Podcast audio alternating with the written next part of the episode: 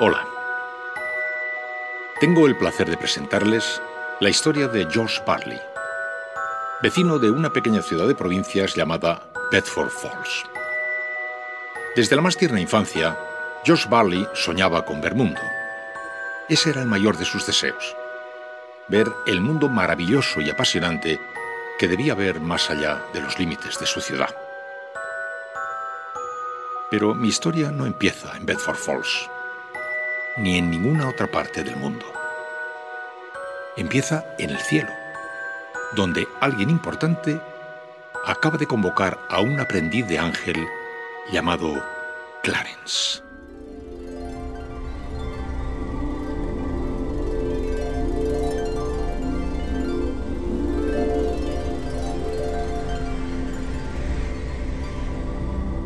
¿De verdad me envían a la Tierra, jefe? ¡Fenomenal! Calla y escucha, Clarence. Ah. Ahí abajo hay un hombre desesperado. Se llama George Barley. Hoy, a las 22.45 hora de la Tierra, está pensando en poner fin a su vida. Madre mía, a su vida. Por eso te envío, Clarence, para que trates de convencerle de que no lo haga. Pero antes siéntate, siéntate. Te contaré la vida de Barley. Eh, o- oiga, eh, jefe, si. si consigo cumplir esa misión, podré. lo de las alas. Llevo esperando más de 200 años y, claro, la, la gente empieza a murmurar. Tú soluciona lo de George Barley y ya hablaremos de las alas. Gracias, gracias, jefe. Y ahora, escucha.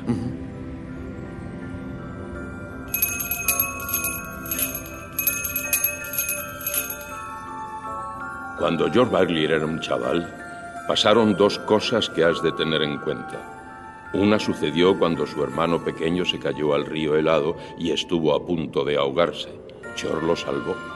Hermano que cae al río. George lo salva. Desde entonces George está sordo de un oído, por lo del agua helada, ya sabes. Oído malo.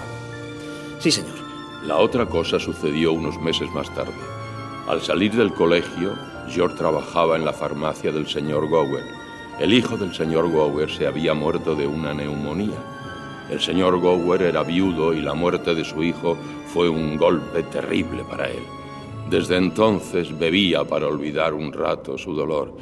Bebía mm, más de la cuenta. ¡Dios! ¡Dios! ¿Dónde te has metido? La señora Blaine ha llamado dos veces. ¿Qué has hecho con la medicina que te di para que se la llevaras? La has perdido, seguro. No, señor Gower, aquí la tengo. Ah, Eres un inútil. ¿No sabes que la hija de la señora Blaine se encuentra mal? ¡Ay! ¡La oreja, señor Gower! ¡Me ha hecho daño la oreja mala! Ya te enseñaré yo a perder el tiempo. ¡Holgazán! ¡Ay, señor Gower! Es que usted no sabe lo que hace. Lo que ha puesto en las cápsulas no está bien. ¡A callar! Yo sé que está muy trastornado, señor Gower, pero mire, mire el frasco que he usado para rellenar las cápsulas. ¡Es veneno! ¡Veneno! No me pegue otra vez en la oreja mala, por favor. ¿Veneno? ¡Oh, Dios mío! Por eso no lo he llevado. Yo solo quería estar seguro. ¡Ay, Dios! No me pegue, por favor. No se lo diré nunca a nadie. De verdad. Dios.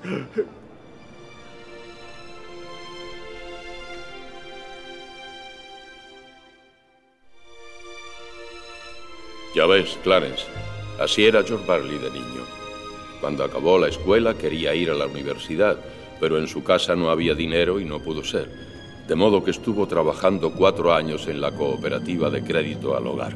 ¿La cooperativa de qué? Ah, sí, se me había olvidado. El padre de George había montado una cooperativa que prestaba dinero para que la gente humilde pudiera llegar a comprarse su vivienda. El padre de George y su hermano, el tío Bill. Grandes ideas y una cuenta corriente muy pequeña. La cuestión es que George estuvo trabajando en la empresa de su padre y así consiguió ahorrar para pagarse los estudios en una buena universidad. Y ese verano decidió hacer un viaje a Europa trabajando en un barco de carga. Nada, viajar un poco antes de encerrarse en la universidad. No me lo puedo creer. Esta es mi última noche en casa de la familia Barley. No me lo puedo creer. Te vamos a echar mucho de menos, hijo. Y yo a vosotros, papá. ¿Qué te pasa? Tienes mala cara. No es nada. Hoy he tenido otra agarrada con el viejo Porter. Vaya, pensaba que las cosas mejorarían cuando le dejaste entrar en el Consejo de Administración. Eso mismo pensaba yo. No entiendo qué le pasa. Le sobra dinero por todas partes. En Bedford Falls el señor Porter es el dueño de todo, menos de nuestra empresa. Por eso nos tiene entre ceja y ceja, supongo. Eh, George, ¿me prestas el smoking? Sí, claro. Cógelo tú mismo, Harry. ¿Dónde está? ¿En la maleta? No, hombre, ¿de qué me iba a servir el smoking en un carguero? Oye, ¿de dónde has sacado esta maleta tan chula? El señor Gower. Regalo de despedida. Ya verás, dentro de nada estará cubierta de etiquetas. Italia, Bagdad, Samarcanda. Un verano bien aprovechado, ¿eh? Una vida bien aprovechada. ¿Por qué no te vienes de fiesta esta noche? ¿A qué? ¿A morirme de asco? Podría ser peor. Habrá un montón de chicas guapas. Ojalá pudiera mandar a Harry a la universidad, hijo. Por eso no te preocupes, papá. Lo tenemos todo organizado. Harry se queda con mi puesto en la cooperativa, trabajo cuatro años, como lo he hecho yo, y se va a la universidad. Es demasiado joven para hacer este trabajo. No más de lo que yo era cuando empecé. A lo mejor tú ya naciste mayor, George. Supongo que cuando acabes la carrera no querrás ni oír hablar de la cooperativa de crédito al hogar. No, no, papá, no me imagino encerrado el resto de mi vida en un cuchitril. Lo siento, papá, no, no quería decir eso. Pero esto es un negocio de poca monta. No sé, me volvería loco. Yo, yo quiero, quiero hacer algo, a- algo grande, algo importante. A pequeña escala nosotros hacemos algo importante, hijo. En este cuchitil, como tú le llamas, ayudamos a la gente a comprar su propia casa. Ya lo sé, papá, ya lo sé. Me gustaría pensar como tú, pero tengo la sensación de que si no me marcho, reviento. Mm, Tienes razón, hijo. Acaba la carrera y luego lánzate. Oye, papá, ¿quieres que te diga algo que no te he dicho nunca? Eres un tío grande. Vaya. Gracias, hombre. Me alegra oírtelo decir. Oye, ¿por qué no quieres ir con Harry a la fiesta? Anímate, lo pasaréis bien. Eh, Es posible. Quizá me dejó caer por ahí.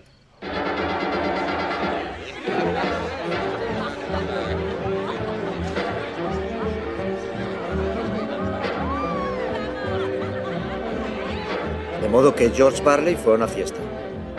Y eso es importante, jefe. Ya lo creo. Ahí fue donde conoció a Mary Hatch y al cabo de tres horas la acompañaba a casa. George y Mary estaban muy a gusto el uno con el otro. Mejor dicho, estaban encantados. Encantado de haberte conocido, encantado de haberte sonreído. Adiós para siempre. Adiós. Genial. Precioso. Ni que lo hubiéramos ensayado. Un hit. Sensacional. Oye, ¿sabes? ¿Sabes una cosa? Si no fuera yo el que está hablando, eh, si fuera otro, te diría que eres la chica más guapa de Bedford Falls. Uh. ¿Y por qué no lo dices tú? No sé, a lo mejor lo digo. ¿Cuántos años tienes, Mary? 18. ¡18! ¿Demasiado joven o demasiado vieja? No, no, no, no, no, está clavado. Es la edad que mejor te sienta. ¡Eh! mi- ¡Mira! ¡Mira dónde estamos! Delante de la casa abandonada. Le voy a tirar una piedra. No, no, no, no, no, George. Me encanta ese caserón. ¿No sabes lo que dicen de las casas abandonadas? Piensas un deseo y luego tiras una piedra. Si aciertas y rompes un cristal, el deseo se cumple. Es un sitio tan bonito. Me encantaría vivir aquí.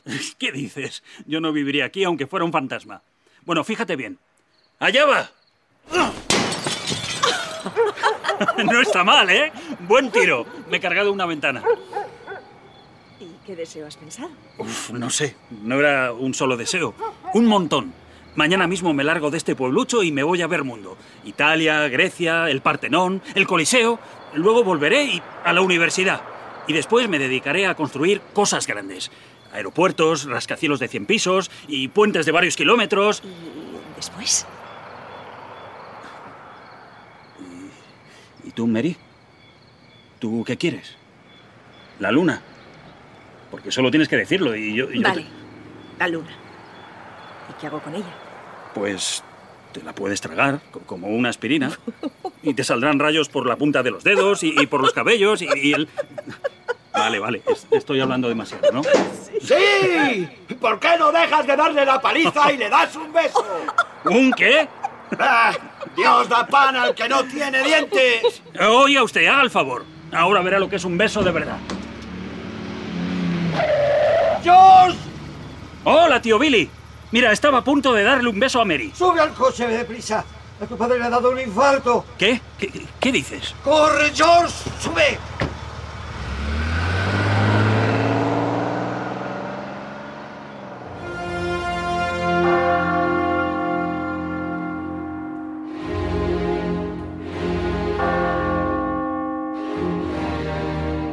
El padre de George se murió aquella noche. De modo que George se quedó sin su viaje a Europa. Y al llegar el otoño, cuando estaba a punto de irse a la universidad, los directivos de la Cooperativa de Crédito al Hogar se reunieron para nombrar al sucesor del señor Barley. ¿Y usted qué opina, Porter? Yo digo que muerto Peter Barley, lo más sensato sería disolver la cooperativa. No nos hace ninguna falta. No, nada de momentitos, Billy. Tu hermano no era un hombre de negocios. Era un idealista. Y los ideales sin sentido común solo conducen a la ruina. Díganme ustedes, ¿qué se ha conseguido hasta ahora con esta cooperativa? Crear una chusma de vagos y descontentos en vez de una clase trabajadora y con ganas de ahorrar. Oiga, señor Porter, No quiero faltarle el respeto a nadie, George, pero tú... déjeme hablar a mí. No sé por qué a mi padre se le ocurrió fundar esta miserable cooperativa de tres al cuarto. Pero no se olvide de una cosa, señor Porter. Esta chusma de la que usted habla es la que trabaja en nuestra ciudad. Aquí viven, aquí cobran, aquí pagan y aquí se mueren. ¿Es pedir demasiado que trabajen y vivan y, y se mueran en una casa de dos habitaciones y baño? Mi padre creía que no. Para él esa gente eran personas, seres humanos. En cambio, para usted solo son ganado. Pues entérese, señor Porter. Para mí, mi padre murió mucho más rico de lo que usted llegará a ser jamás. Porque usted solo es un pobre viejo frustrado y tullido. Lo que tú pienses me trae sin cuidado, George. Yo estoy hablando de créditos al hogar. Usted está hablando de algo que no puede controlar. Y eso le trae por la calle de la amargura. Eso es de lo que está hablando. Pero le diré algo, señor Porter. Aquí hace mucha falta esta birria de empresa.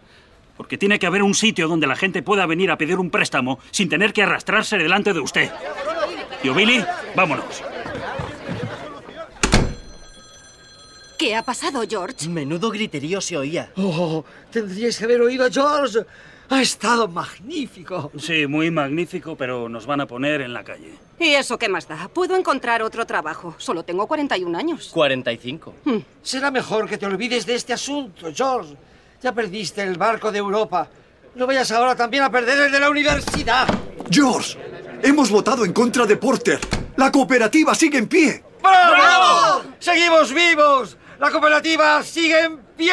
Pero, pero, con una condición. El Consejo ha decidido que George ha de ocupar el lugar de su padre. ¿Yo? Pero yo, yo tengo que ir a la universidad. Es mi última oportunidad. El cargo le corresponde al tío Billy. Él es el más adecuado. Tienes que aceptar, George. Si no aceptas, los demás votarán a favor de Porter. Y eso significa la disolución de la empresa.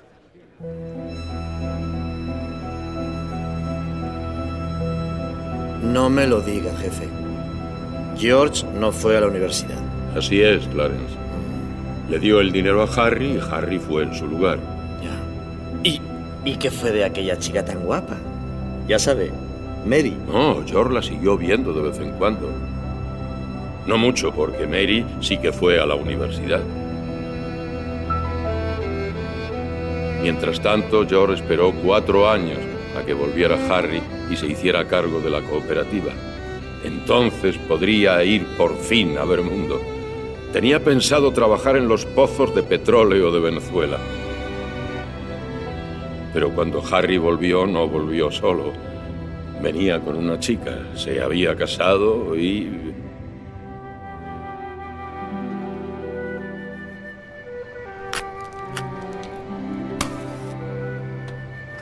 George.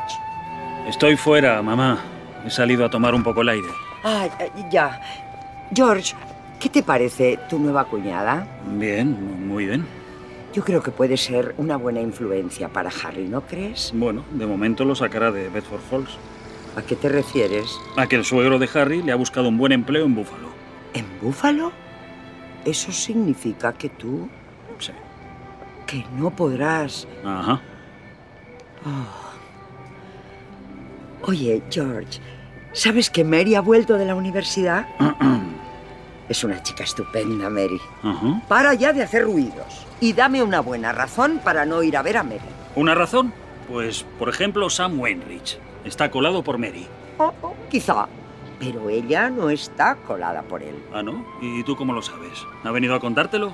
¿Cómo lo sabes? Ah, Además, Sam está en Nueva York. Ah, sí, claro. Y en el amor como en la guerra, todo está permitido, ¿eh? Ajá. Ya veo, ya. Muy bien. Oh, George, hijo. Está bien, mamá. Iré a ver a Mary y trataré de llevarla al huerto. Adiós, señora Barley.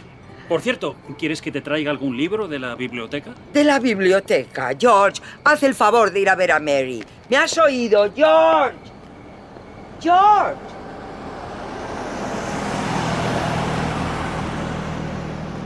George, ¿eres tú? Eh, o- hola, Mary.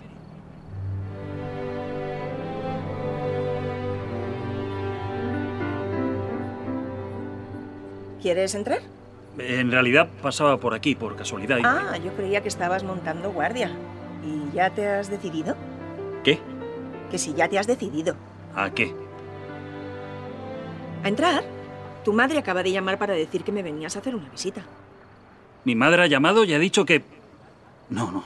Yo iba de camino, nada más. Yo, yo no... ¿No? Bueno, vale, entraré un minuto. ¿Cuándo, ¿Cuándo has vuelto? El martes. ¿Y ese vestido? ¿Te gusta? Sí, sí. Bueno, no sé. Está bien. Eh, La verdad, no lo entiendo. Yo no le he dicho a nadie que venía. Oye, si quieres te puedes ir. No, no. No quiero ser grosero. Me sentaré un ratito. Qué bien lo de tu hermano, ¿no? Sí, sí, sí. Está bien. ¿No te parece bien? La chica, digo. Oh, sí, sí, sí, sí. Es un encanto de persona. Mm, ya. Lo que no te gusta es el matrimonio en general. No, no. Casarse está bien para mucha gente. Está bien para Harry y esa chica. Para Sam Wenrich y tú. ¿Para Sam? ¡Mary! Es George Barley, mamá. ¿Y qué quiere? No lo sé. ¿Qué es lo que quieres, ¿Yo? mm, George? Nada, nada de nada. Yo solo he entrado porque fuera hacía frío. Me está cortejando apasionadamente, mamá. Pues dile que vaya a su casa. Sam está a punto de llamar desde Nueva York. Eso dijo, ¿no? Ujú, me parece que sí. ¿Pongo música? Sometimes I wonder why I spend the lonely night. ¿Sabes qué te digo? Tu madre no tendría que... Te repito que no he venido aquí a... Entonces, ¿por qué has venido? No lo sé, dímelo tú. Tú eres la que lo sabes todo. Oye, ¿por qué no te vas a casa? Pues mira, sí, eso haré. Ni siquiera sé por qué estoy aquí. Buenas noches. Buenas noches. ¡Mary! ¡El teléfono! Con estos gritos parece como si... ¡Mary! Parece como si qué. ¡Mary! Está bien, ya voy. George, ¿te importa parar la música al salir? Con mucho gusto. Sí, Sam. Mary, qué alegría oír tu voz. ¿Cómo estás, Sam? Perdona, me había olvidado el sombrero. Ahí está. ¿Qué dices? No, nada, hablaba con un amigo tuyo, George Barley. ¿El atontado de George? El atontado de George. Pásamelo, pásamelo. Le diré hola. Espera un segundo. ¿George? No es con George con quien quiere hablar. Sí, me lo ha dicho él mismo. ¿Me has llamado? Porque voy con prisa. Tengo que ir a la... Sam quiere hablar contigo. ¿Ah, sí? Hola, Sam. ¿Qué tal estás? Menudo amigo estás hecho. Así que tratas de virlarme la chica. ¿Pero qué dices? Aquí nadie le está virlando una chica a nadie. Toma, Mary, coge el teléfono. No, no, no, no. Espera, espera, George. Quiero hablar con los dos. Dile a Mary que coja la extensión. Dice Sam que cojas la extensión. No puedo. Mamá está escuchando por la extensión. ¡No es verdad! Podemos escuchar los dos, George. Acerca un poco la cara. ¿Qué? ¿La cara? Así. Así está mejor. Ya estamos. Ya te oímos, Sam. Pues quiero deciros que tengo un asunto en marcha que nos hará ricos a todos. George, ¿te acuerdas de cuando me hablaste de hacer plástico a partir de la soja? Sí, sí, de los granos de soja, sí, me, me acuerdo. Bueno, pues mi padre lo ha estado estudiando y va a montar una fábrica. ¿Qué te parece? Una fábrica. Eso es. Y tú podrías venir a trabajar, con un buen sueldo. A menos que sigas casado con esa calamidad de crédito al hogar. Mary, Sí, estoy aquí.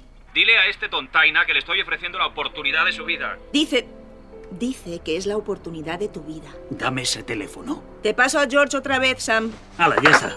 George. Escúchame bien, Mary. No quiero plásticos, ni quiero ningún trabajo, y no quiero que te cases. Nunca, con nadie. ¿Me has entendido? Yo, yo quiero hacer lo, lo que quiero hacer, y, y tú no me vas a convencer de, de nada. Y, y- y tú eres, tú eres... Sí. Mary, yo te quiero, Mary. Yo te quiero.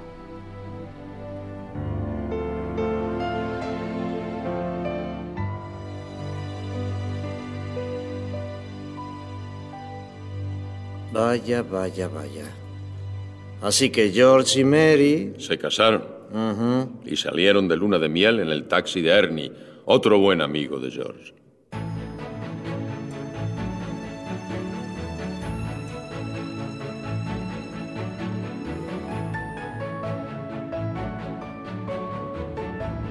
Bueno, chicos, ¿a dónde vais de viaje de novios? A todas partes, Ernie. Una semana entera en Nueva York, una semana entera en Bermuda, el mejor hotel, el mejor champán, la mejor música y la mujer más guapa. Ah. Así que por fin te largas de Bedford Falls, ¿eh? ¿Y después qué? ¿Después qué, cariño? Después, ¿qué más da? Pues no se hable más. ¿Sabe una cosa, señora Barley? Todavía no la he besado.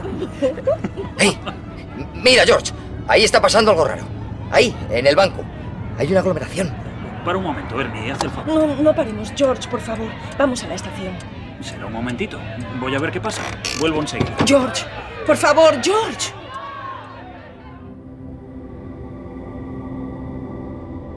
Pobre George Barley. Está en un apuro terrible. Jefe, voy corriendo a salvarle. Tranquilo, Clarence, tranquilo. Todavía falta mucho para que George Bagley piense en quitarse la vida. ¿Falta mucho? Cuando George y Mary empezaban el viaje de novios, se dieron de narices con la crisis financiera del 32. De repente cundió el pánico. La gente corrió a retirar su dinero de los bancos y a la puerta de la cooperativa de crédito al hogar había un montón de gente que reclamaba sus ahorros. ¿Qué pasa, tío Billy? ¿Qué hace ahí esa gente? ¿Y por qué no abrimos la oficina? No podemos abrir, George. No sé qué ha ocurrido, pero hace una hora el banco nos reclamó el crédito y tuve que darle todo el dinero en efectivo. Maldita sea. La gente ha perdido la cabeza. El banco está en la misma situación que nosotros. Pero los estatutos... ¿Qué pasa con los estatutos? Los estatutos de la sociedad dicen que hemos de abrir de 9 a 3 para atender a los clientes. Si no abrimos, nos retiran la licencia. ¿Cómo vamos a abrir si no tenemos dinero? George, ¿qué hace? Abrir la puerta y hablar con los clientes. Por favor, por favor, Ah. hagan el favor, un momento, un momento de calma, por favor. ¿Qué pasa con nuestro dinero, Queremos George? nuestro dinero, ¿Dónde está George. nuestro dinero? A ver, a ver, un poco de calma, escúchenme. Todos ustedes están equivocados. Su dinero no está aquí. Silencio, silencio. Dejen que se lo explique, dejen que se lo explique. Su dinero no está aquí, sino en sus casas. Está colocado en la titularidad de sus casas. En casa de este señor, y, y en la de usted, y en la de usted. ¿Qué, qué quieren? ¿Que cierren la cooperativa y el banco les desahucie? Déjate de cuentos, George. Yo tengo 240 dólares en acciones. Es mi dinero, dámelo. Está bien, Charlie, tendrás tu dinero. Dentro de 60 días. ¿60 días? Bueno, verás, es- eso es lo que tú... Es el contrato que firmaste al comprar las acciones. ¡Yo ya tengo mi dinero! El viejo Porter se ha hecho cargo del banco. Paga los depósitos a 50 centavos por dólar. Pues traspasemos las acciones al banco. La mitad es mejor que nada. Es- Esperad un momento, un momento, amigos, por favor. Os suplico que no lo hagáis. Si Porter os compra las acciones, se quedará con la cooperativa de crédito. El banco es suyo. Y la compañía de autobuses. Y el almacén. Y ahora viene a por nosotros porque quiere que viváis en sus pisos y paguéis el alquiler que él decida. ¡No le dejéis! Podemos salir del aprieto si continuamos juntos. Hemos de confiar los unos en los otros. Mi marido está en paro, necesitamos el dinero. Yo tengo que pagar al médico. A base de confianza, no puedo dar de comer a mis hijos. ¿Qué dices ahora? ¿Cuánto hace falta? Mary. Todavía tenemos dinero. ¿Tiene dinero? Un momento, un momento. Aquí lo tengo, George. El dinero del viaje. Me dijiste que lo guardara. Habría sido una bonita luna de miel. Mary, pero Cógelo, George. Cógelo. Oíd esto, amigos. Tengo dos mil dólares. Vamos a ver, Charlie, ¿cuánto necesitas? 240 dólares. Vamos, Charlie, haz el favor. Solo lo que necesitas para cubrir gastos. He dicho 240 dólares. Está bien, está bien, tío Billy. Dale a Charlie 240 dólares. A ver, Ed, ¿cuánto necesitas para ir tirando? 20 dólares, supongo. Así me gusta. ¿Y usted, señora Thompson? Con 20 dólares me arreglo. Bien, bien, 20 dólares. Tío Billy, dáselos. Ya los devolverá cuando pueda, cuando pueda. ¿A, a quién le toca ahora?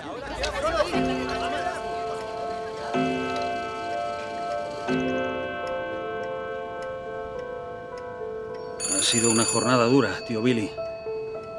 Pero todavía estamos vivos. Todavía estamos vivos, tío Billy. George, una llamada es para ti. Ya voy. Luego llama a mi mujer, ¿quieres? Seguramente estará en casa de su madre. La que llama es la señora Barley. No quiero hablar con la señora Barley, quiero hablar con mi mujer. Señora Barley, eh, eh, es mi mujer. Eh, d- Dame el teléfono. ¿Mary? Oye, Mary, eh, lo siento, yo... ¿Qué? ¿Que vaya a casa? ¿A, a qué casa? ¿Al 323 de Sycamore? Eh, Sí, claro, eh, está bien, claro. Voy para allá.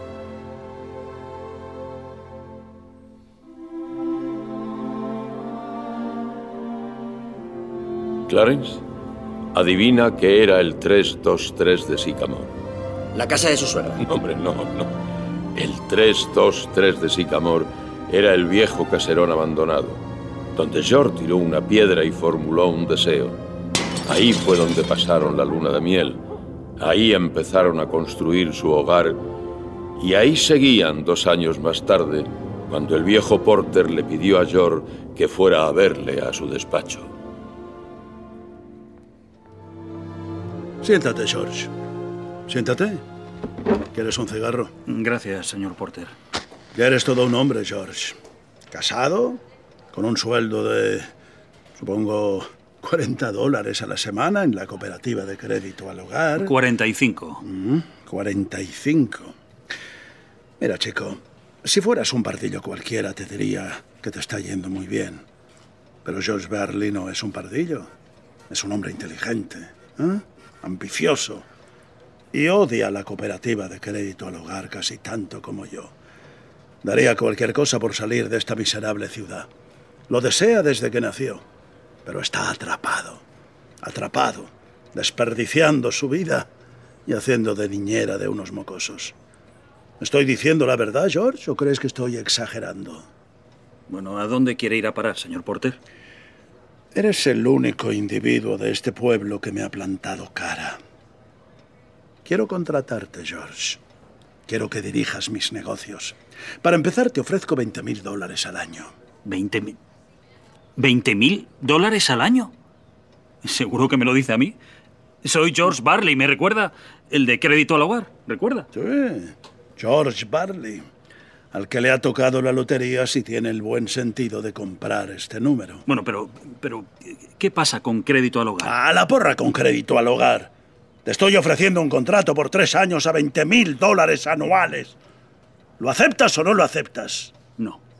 No. La respuesta es no, maldita sea.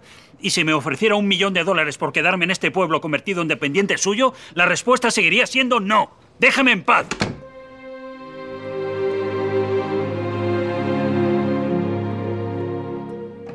George, ¿qué quería el señor Porter? Nada, nada en particular. Quería hablar y hablar.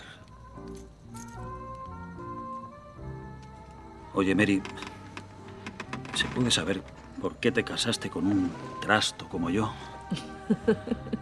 Para no acabar hecha una solterona. Yo quería ver mundo, ¿sabes?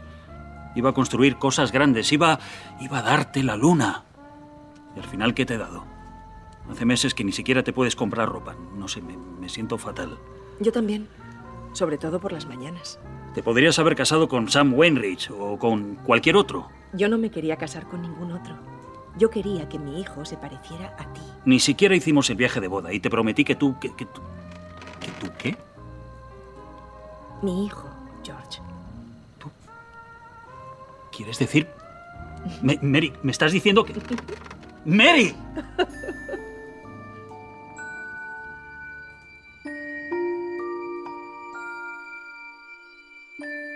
Sí, Clarence. Mary estaba embarazada y tuvo un niño. Mira por dónde. Y luego otro, esta vez una niña. Ay, ay, ay. Y así, año tras año, George volvía a casa noche tras noche, tarde, cansado. La cooperativa no acababa de funcionar bien porque el señor Porter le ponía trabas siempre que podía. Y por si eso fuera poco, al cabo de unos años estalló la guerra en Europa.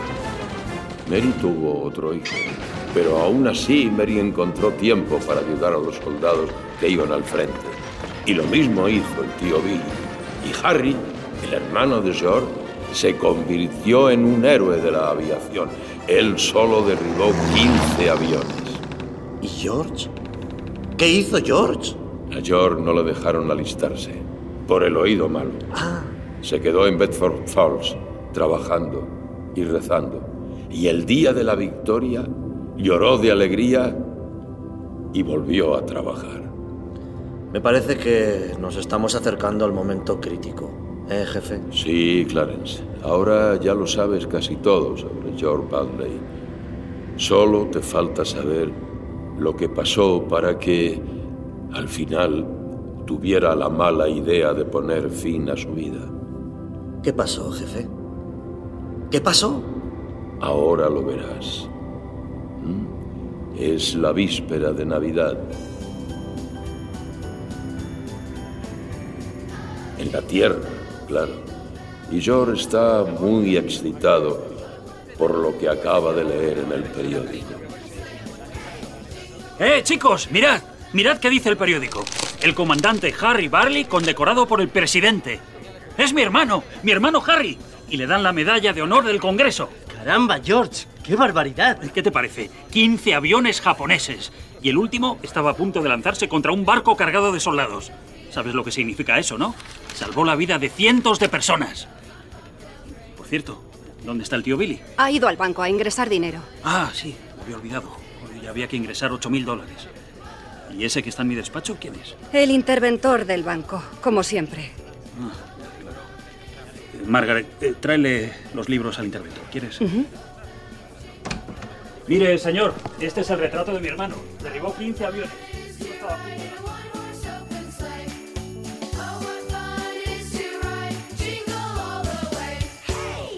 Vaya, vaya, vaya. El señor Porter viene al banco a ingresar su botín, ¿no? Ten cuidado con lo que dices, viejo chiflado. ¿Ha visto el periódico, señor Porter? A estos Barley no hay forma de tenerlos quietos. ¿De qué habla? A ver, dame ese periódico. Ahí tiene. Y ahora disculpe, pero he de hacer un ingreso y no me puedo entretener charlando con un viejo ladrón. Hola, Horacio. Hola, señor Barley. Feliz Navidad. Feliz Navidad. Anda, dame un formulario de ingreso. Déjalo todo, nos vamos. Pero, señor Porter, todavía no, no hemos- levantes la voz. Mira lo que acabo de encontrar en- dentro del periódico que me ha dado este viejo imbécil. Un sobre. Sí, un sobre con el dinero del ingreso. Pero, señor Porter, eso no está bien. Deberíamos advertir al señor Barley. No digas estupideces. Hace años que espero esta oportunidad. Con este dinero que tengo en mis manos ahora tengo la suerte de esa familia y no la voy a desaprovechar. ¡Vámonos!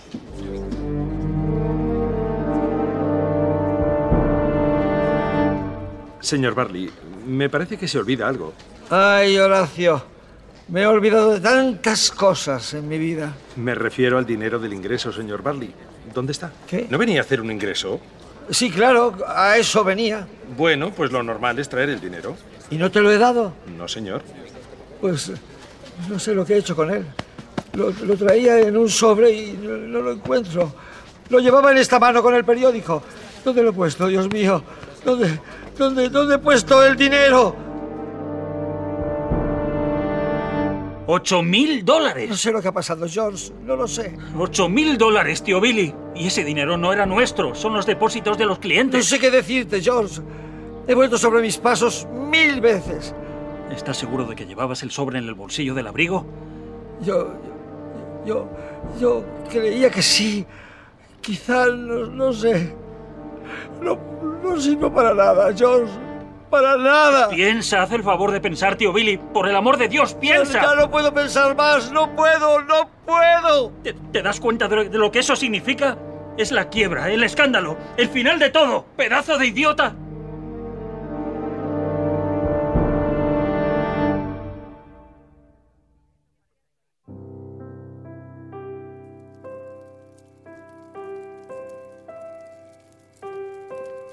George, ¿qué ha pasado?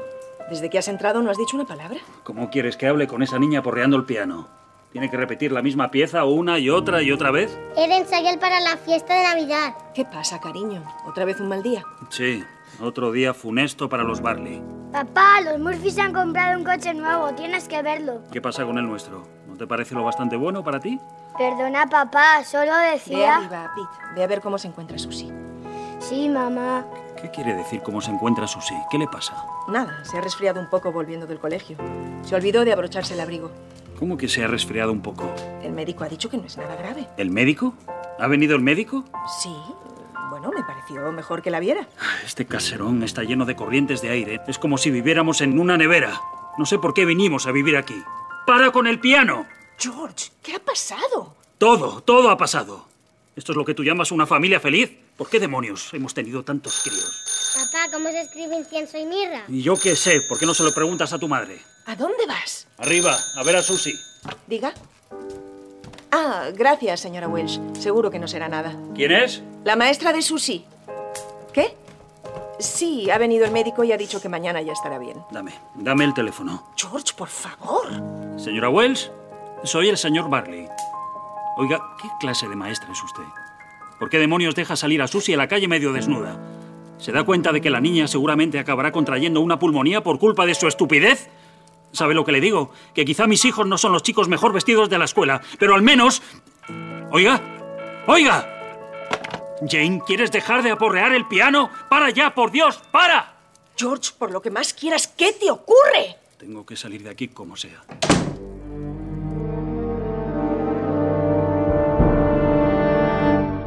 Así que en esas estamos, George. Un agujero de 8 mil dólares. Por favor, señor Porter, le pagaré los intereses que usted diga. Si todavía le interesa la cooperativa... Y dices que se perdieron.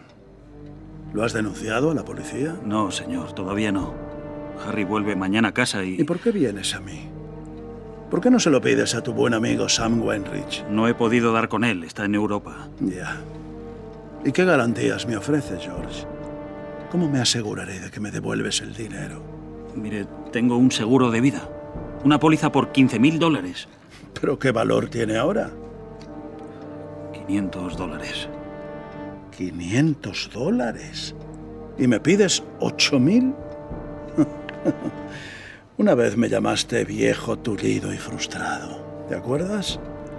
¿Y tú qué eres ahora? Sino un joven tullido y frustrado. Un desgraciado que se arrastra y se arrodilla pidiendo ayuda. ¿Por qué no acudes a esa chusma que tanto te gusta?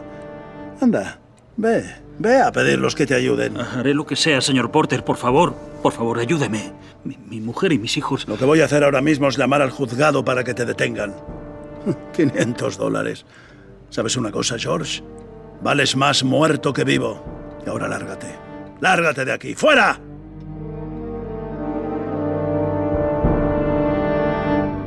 Lo has visto, ¿verdad? Durante la conversación, Porter tenía los 8.000 dólares metidos en un cajón. Míralos, míralos, todavía están ahí, Clarence. ¿Y George? ¿Dónde se ha metido, jefe? George se fue al bar de Martin. Primero se tomó una copa y luego un par más. Míralo, ahí está, medio atontado. Dios, Dios, Dios mío, que estás en el cielo. Yo, yo no acostumbro a rezar, pero, pero si estás ahí, si puedes oírme, por favor, dime qué debo hacer. Ya no puedo más, señor. Señor Barley, ¿se encuentra bien? No beba más, señor Barley. No le sienta bien. ¿Barley? ¿Has dicho Barley? ¿Quién es Barley? Este caballero es el señor Barley, eh, George Barley. ¿Sí? Pues Wells. Toma, George Barley. Ah, ¿Pero qué haces? Soy Pero- el marido de la señora Wells. Ay. Y la próxima vez que le hable así a mi mujer, le romperé la cara. La pobre se mata para enseñar a leer y a escribir a sus hijos y usted la tiene que maltratar. ¡Salga de aquí, señor Welch! ¡Ha pegado a mi mejor amigo! ¡Váyase! Está bien, ya me voy. Señor Barley, ¿se encuentra bien? ¿Quién, era? El señor Welch. Pero no se preocupe. No volverá a pisar este local nunca más. Pero límpiese la cara, está sangrando. No, no, estoy bien. No se vaya, señor Barley, por favor. Déjame en paz. George ha salido del bar de Martin hace cinco minutos, Clarence. Ha ido al río. Está en mitad del puente, mirando fijamente al agua. ¿Listo, Clarence? Listo, jefe. Pues adelante. Salva la vida de George Barley y tendrás tus alas. Allá voy. George. George Barley. Sal ahora mismo del puente, ¿me oyes? George. ¡Socorro! ¡Me ahogo! ¡Auxilio! ¡Eh! ¡Ya voy! ¡Aguante! ¡Aguante! ¿Qué pasa? Soy el guardabosque. ¡Tienen ahí! ¡Estamos aquí! ¡Auxilio! ¡Ya voy! ¡Ya! ¡Ya voy! Pasen. En este refugio no hay muchas comodidades, pero, pero al menos hay una estufa. ¿No quieren que llame un médico? No, no, gracias. Yo estoy bien. Y yo estoy perfectamente. Perdón por la ropa, está hecha un asco, ya lo sé. Pero es la única que tengo. Es la que llevaba puesta cuando fallecí. ¿Cuándo qué? ¿Cómo te caíste al agua? Ah, Muy fácil, me tiré. Para salvarte. ¿Te tiraste al agua para salvarme? Claro, y, y lo conseguí, ¿no? Al final no hiciste lo que estabas pensando. ¿Que no hice el qué? Suicidarte. Eh, oye, en este país está penado el suicidio. De donde yo vengo también. ¿Y de dónde vienes? Del cielo. Vaya, muy gracioso. Te, te sangra el labio. Sí, sí, me puse a rezar y me rompieron la boca. Esa fue la respuesta a mis plegarias. Oh, no, George. Yo soy la respuesta a tus plegarias. ¿Cómo sabes mi nombre? Lo sé todo sobre ti, George. ¿Ah, sí? ¿Y quién eres tú, si se puede saber? Clarence A2C. ¿Y qué significa A2C? Ángel de segunda clase. Oigan, con su permiso, yo me largo. A lo mejor ustedes no necesitan un médico, pero yo sí. A ver, a ver, aclárame esto. ¿Por qué me querías salvar? Porque soy tu ángel de la guarda, George. Sí, sí, sí. Por la pinta que tienes, eres el ángel que me corresponde. ¿Y las alas? ¿Dónde están? Todavía no me las han dado. Por eso soy un ángel de segunda clase. Ya. Pero tú me puedes ayudar a conseguirlas, George. Si me dejas que te ayude. Con mucho gusto. ¿No llevarás encima 8.000 dólares por casualidad? Eh, no, no, no. Allí no, no usamos el dinero. En el cielo, quiero decir. Ah, sí, es verdad. No, no había caído. Pues aquí el dinero nunca viene mal, ¿sabes? Sí, ya lo sé. Yo, yo me he enterado un poco tarde. Ya ves, ahora mismo valgo más muerto que vivo. Si dices estas cosas, nunca me darán las alas. Y no pienses que no vales nada. Tú no te das cuenta de lo que has hecho por los demás. Pero si no hubiera sido por ti, Exacto. Si no hubiera sido por mí, todos vivirían mejor. Mi mujer y mis hijos y mis amigos. me parece que esto no va a ser fácil. Todo el mundo estaría mejor si yo no hubiera nacido. ¿Qué has dicho? He dicho que ojalá no hubiera nacido. George, esto es genial. ¿Genial? ¿Qué es genial? La, la idea que me acabas de dar. Está bien. Deseo concedido. No has nacido. ¿Yo no he nacido? Eso es. Se acabaron las preocupaciones. No te hacen falta los 8.000 dólares. Nada. Simplemente no existes. Eh, Está bien, está bien. Vale, vale. No seas tan desconfiado, hombre. Puedo hacer algunas cosas raras. Por ejemplo, te puedo enseñar cómo sería el mundo si tú no hubieras nacido. Para empezar, no tienes una oreja mala. Oyes bien de los dos oídos. Y tampoco te sangra el labio. Es verdad.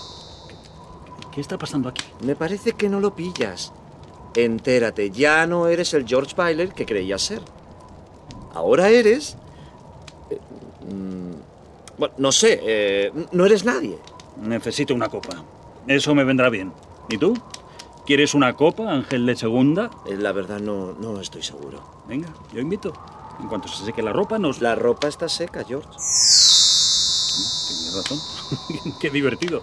Pues no se hable más. Vamos dando un paseo al bar de Martín.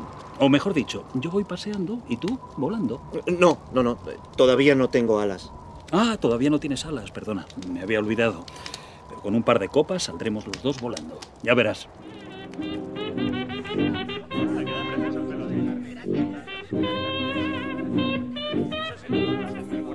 ¿Qué va a ser?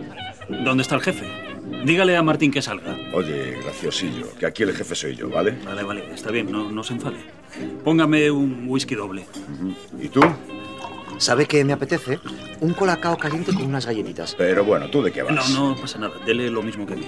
Dos whiskies dobles. Este local está muy cambiado. Todo ha cambiado en Bedford Falls, George. Se ha cumplido tu deseo. No has nacido. Prepárate para ver muchas cosas que no habías visto. ¡Bien! Uno que ya las tiene. ¿El qué? Las alas, cada vez que suena una campanilla. Es que un ángel se ha ganado las alas. ¿Qué está diciendo? Oye, eh, Clarence, será mejor que no saques el tema de Los Ángeles en este sitio. ¿Por qué?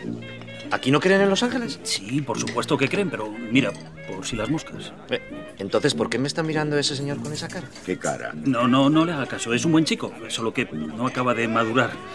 ¿Cuántos años tienes, Clarence? En mayo eh, cumpliré 293. Bueno, se acabó. Dos fantasmas, ¿eh? Venga, largo. ¿Me habéis oído? Aire. Eh, ¿Dónde está Martín? ¿Quiere decirle que salga? Para ya de preguntar por Martin. Ni está aquí ni... Eh, tú, basura. No te he dicho que no te quiero ver mendigando por aquí. George, mira quién ha entrado. El señor Gower. ¡Eh! ¡Señor Gower! Oiga, ¿no me conoce? ¿eh? Soy George Barley. ¿Me invita a una copa, señor? Eh, Solo, solo una, ¿eh? Que alguien eche de aquí esta inmundicia. No, no, no, por favor, por favor.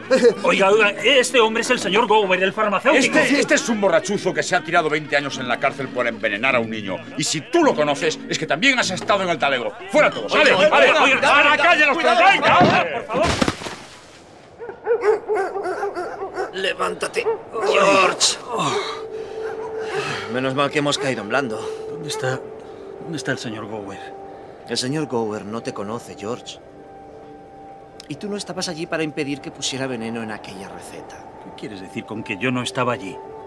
Pero bueno, eh, basta ya. ¿Tú tú quién eres? ¿Un hipnotizador? George, A ver, dime una cosa. ¿Por qué estoy viendo cosas tan raras? no lo entiendes. Las ves porque no has nacido. Muy bien. Pues si no he nacido, ¿quién soy? Nadie. No tienes identidad. ¿Qué quiere decir que no tengo identidad? Que no tienes documentos, ni carnet de conducir, ni tarjetas de crédito, ni. ni póliza de seguro. La campanita de Susi. ¿La qué? La campana de Susi. Me pidió una campanita para el árbol. Me olvidé de dársela y todavía la tengo en el... bo- No está. Se has fumado. No tengo nada en los bolsillos. Pero a cambio te han hecho un gran regalo, George. La posibilidad de ver cómo sería el mundo si tú no hubieras nacido. Estás loco. Estás como una regadera y me estás volviendo loco a mí también. Se acabó. Me voy a casa con mi mujer y mis hijos. ¿Lo entiendes? Yo me voy y tú te quedas. Más vale que no le dejes solo, Clarence. Síguele. Jefe, no lo dejo. Ahí va, caminando por la calle mayor. Bueno, por, por lo que sería la calle mayor si él no hubiera vivido. Se, se ha parado delante de la oficina del crédito a la vivienda. ¿Y sabe lo que es ahora? La casa de empeños. ¿Y ahora qué hace? ¿Lo ves? Está, está hablando con su amigo Ernie, el taxista. Quiere que le lleve a casa. No lo pierdas de vista, Clarence. Descuide, jefe, descuide. Deprisa, Ernie. Llévame a casa. Lo llevaré si me dice dónde vive. Venga ya, Ernie, no me tomes el pelo. En el 323 de Sycamore. ¿En el 323 de Sycamore? Sí, hombre, y date prisa. Susi está enferma. Vale, vale. Ernie, no, no, no sé lo que está pasando. Me estoy volviendo loco. Algo me ha sentado mal. Di- dime una cosa. Tú eres Ernie, ¿no? ¿Eh? Y vives con tu mujer y tus hijos en... Un momento. ¿Has visto a mi mujer? que si he visto a tu mujer. He estado mil veces en tu casa. Aún me acuerdo de cuando la comprasteis con el crédito de la cooperativa. C- Corta el rollo, ¿eh? Mi mujer se largó con mi hijo hace cinco años y a ti no te he visto en mi vida. Vale. Vale, vale, está bien, Ernie. Llévame a casa.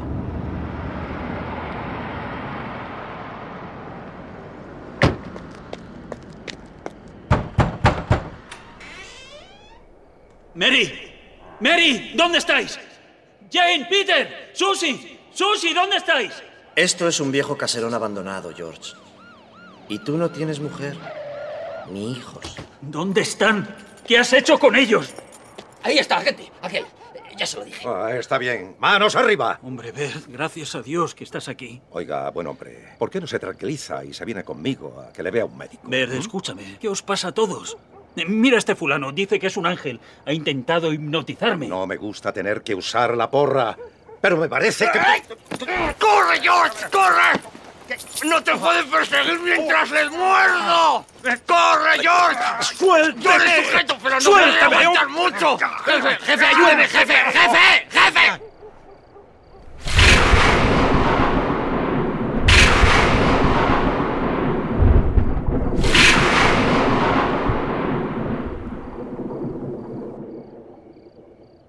¿Qué ha pasado? Pero, ¿dónde se han metido? No lo sé. ¿Se han esfumado?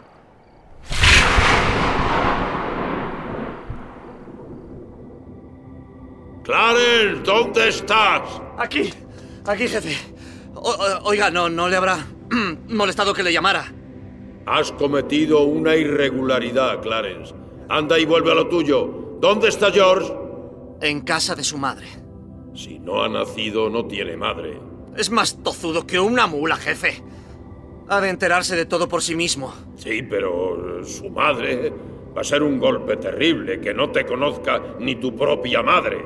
Quizá no tendría que haberle dejado ir. Anda, ve a buscarlo ahora mismo. Ah, y no vuelvas a morder a un policía. ¿Te enteras?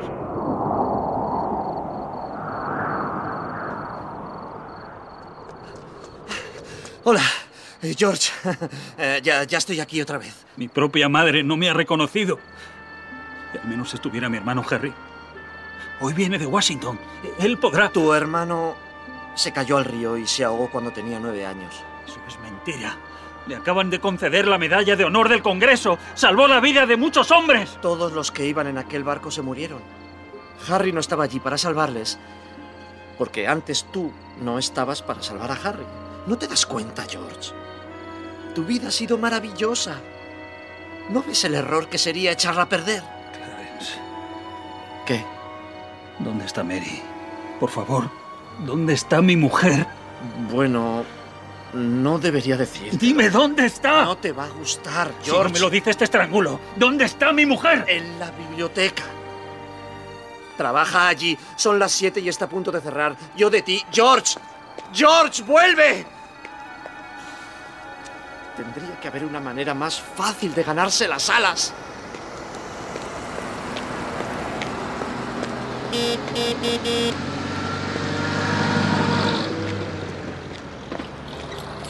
Mary, Ma- Mary, Lo siento, señor. La biblioteca está cerrada. Mary, soy yo, George. ¿No me conoces? No, señor, no le conozco. Mary, por favor. Déjeme, no, por no- favor. No me hagas esto, por favor, Mary, Pero- ayúdame. pero- pero ¿qué- qué ayúdame. hace? ¿Dónde están Déjese nuestros hijos? Te quieto, necesito, ¿pero Mary. qué hijos? Por favor. Váyase. Mary, ayúdame, Déjame. soy yo, George. ¡Socorro! Mary. ¡Socorro! ¡Es aquel tipo, el Eh, que se va corriendo! ¡No corra!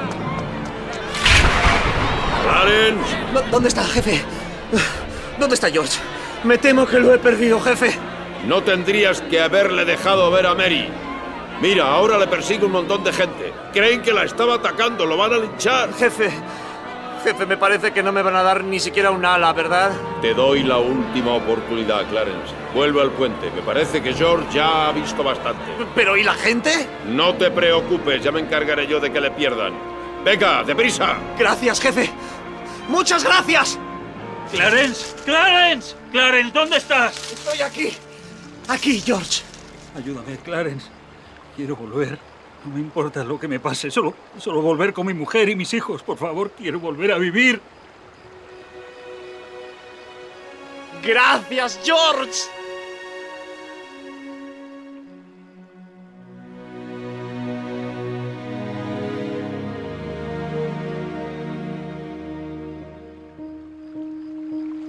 George, George, ¿estás ahí? Bert, no te acerques.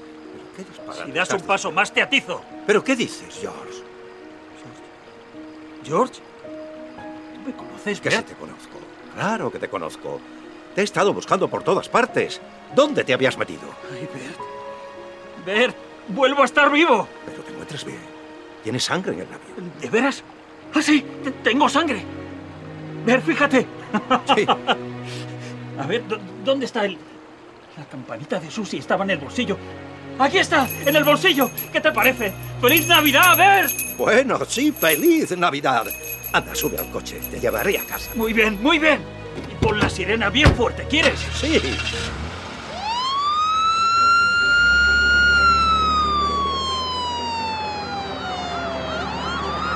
¡Feliz Navidad, Bedford Mira, ver, la cooperativa de crédito del hogar, mi vieja oficina. ¡Feliz Navidad! ¡Feliz Navidad, señor Porter!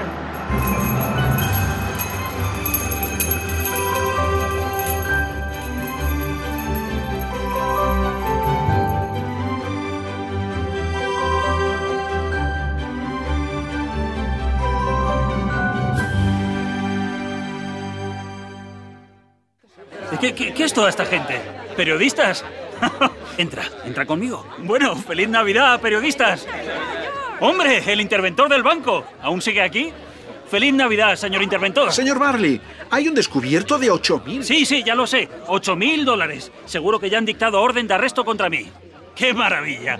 ¡Feliz Navidad! Eh, ¿Dónde está Mary? ¿Y, y Mary? ¿Alguien la ha visto? ¡Hijos! ¡Jane! ¡Peter! ¡Os comería a besos! ¡Feliz Navidad! ¿Y mamá? Salí a buscarte con el tío Billy. Susi, mi pequeñita, ¿cómo te encuentras? Muy bien, papá.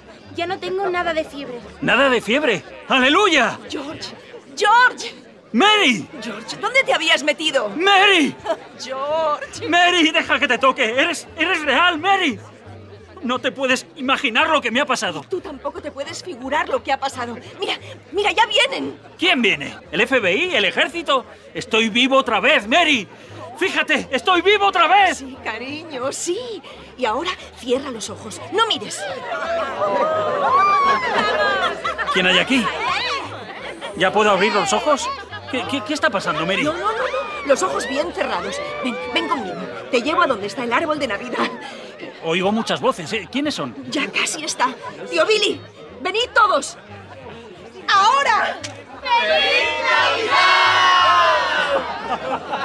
Mira, George, un cesto lleno de dinero para ti. Mary lo ha conseguido. No entiendo nada. ¿Qué dinero? ¿Cómo, cómo lo La ha...? gente, en cuanto se supo que estabas en apuros, toda esta gente, tus amigos, han reunido este dinero para ti. ¡Ocho mil dólares! ¡Charlie! ¡Charlie! ¡Oye, mira! ¡Y ahí está Martin! ¡Y el señor Gower! ¿Cómo está usted, señor Gower? ¡Señora Thompson! ¡Ernie! ¡Tom! ¡Todo el mundo! Ninguno de nosotros tendría casa si no fuera por ti, George. Mira, Mary, mira quién viene, Harry. Hola, George. Vine volando cuando recibí el telegrama de Mary. Aquí hay otro telegrama de Sam Wainrich, desde Londres. Transferencia 10 mil dólares, fábrica de plásticos Alton Taina de George Barley. ¡Stop! ¡Feliz Navidad! ¡Ey, ey! ¡Atención! ¡Atención todo el mundo! Propongo un brindis. Buena idea, Ernie. Un brindis por mi hermano mayor, George, el hombre más rico de Bedford Falls. Papá, ¿y la campanita de Navidad? No te habrás olvidado. ¿Olvidarme? No, cielo, aquí está. Tu campanita. Mira, George, hay una felicitación encima de la mesa. Es para ti. Querido George, recuerda que nadie fracasa si tiene amigos. Gracias por las alas, Clarence.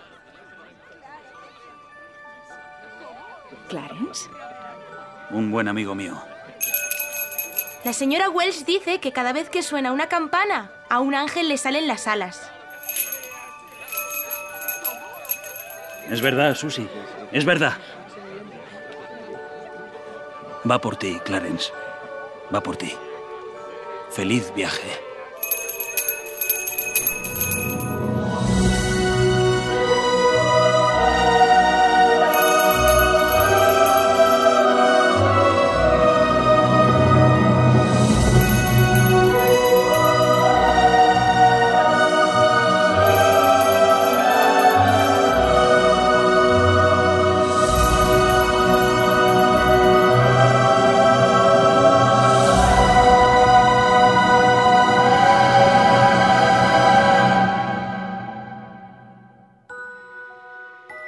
Bueno, pues aquí termina este cuento de Navidad. Como ustedes pueden suponer, no está basado en un hecho real. Está basado en una película muy famosa que a su vez estaba basada en un relato publicado en el año 1943, en plena Segunda Guerra Mundial. Por aquellos años todavía estaba viva en la memoria de los norteamericanos la gran crisis económica que había sufrido el país, una crisis que había afectado especialmente a personas como las que han aparecido en el cuento que acabamos de oír. Esas personas sabían que cuando vienen maldadas es poco probable que acuda un ángel a socorrerlas. Pero también sabían que en tiempos de dificultad, la solidaridad y la generosidad son muy importantes. Y aunque los cuentos solo son cuentos, todos tienen siempre un punto de verdad.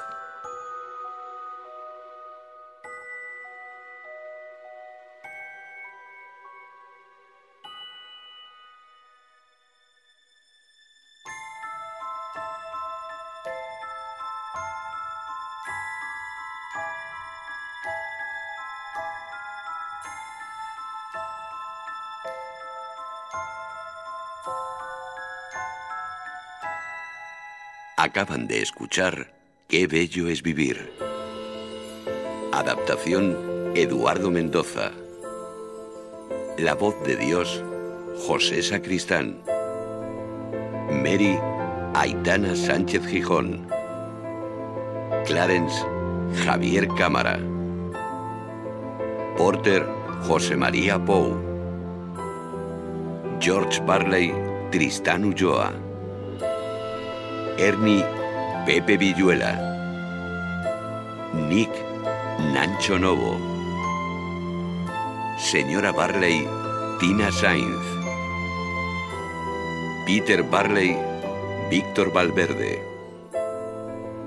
Tío Billy Juan Antonio Quintana, San Wenrich Carlas Francino, Madre de Mary Amparo Pascual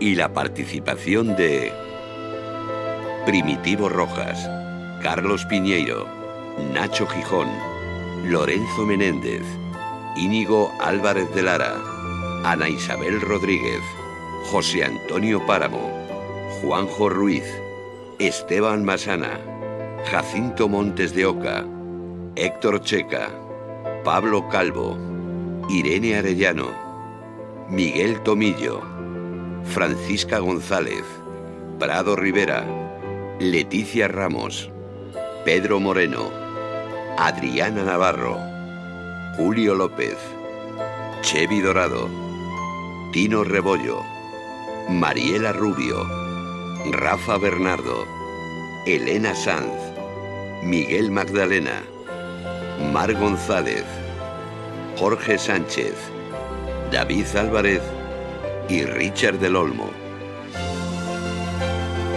Producción David Tomillo. Realización Alfonso Sanz. Dirección José María Pou.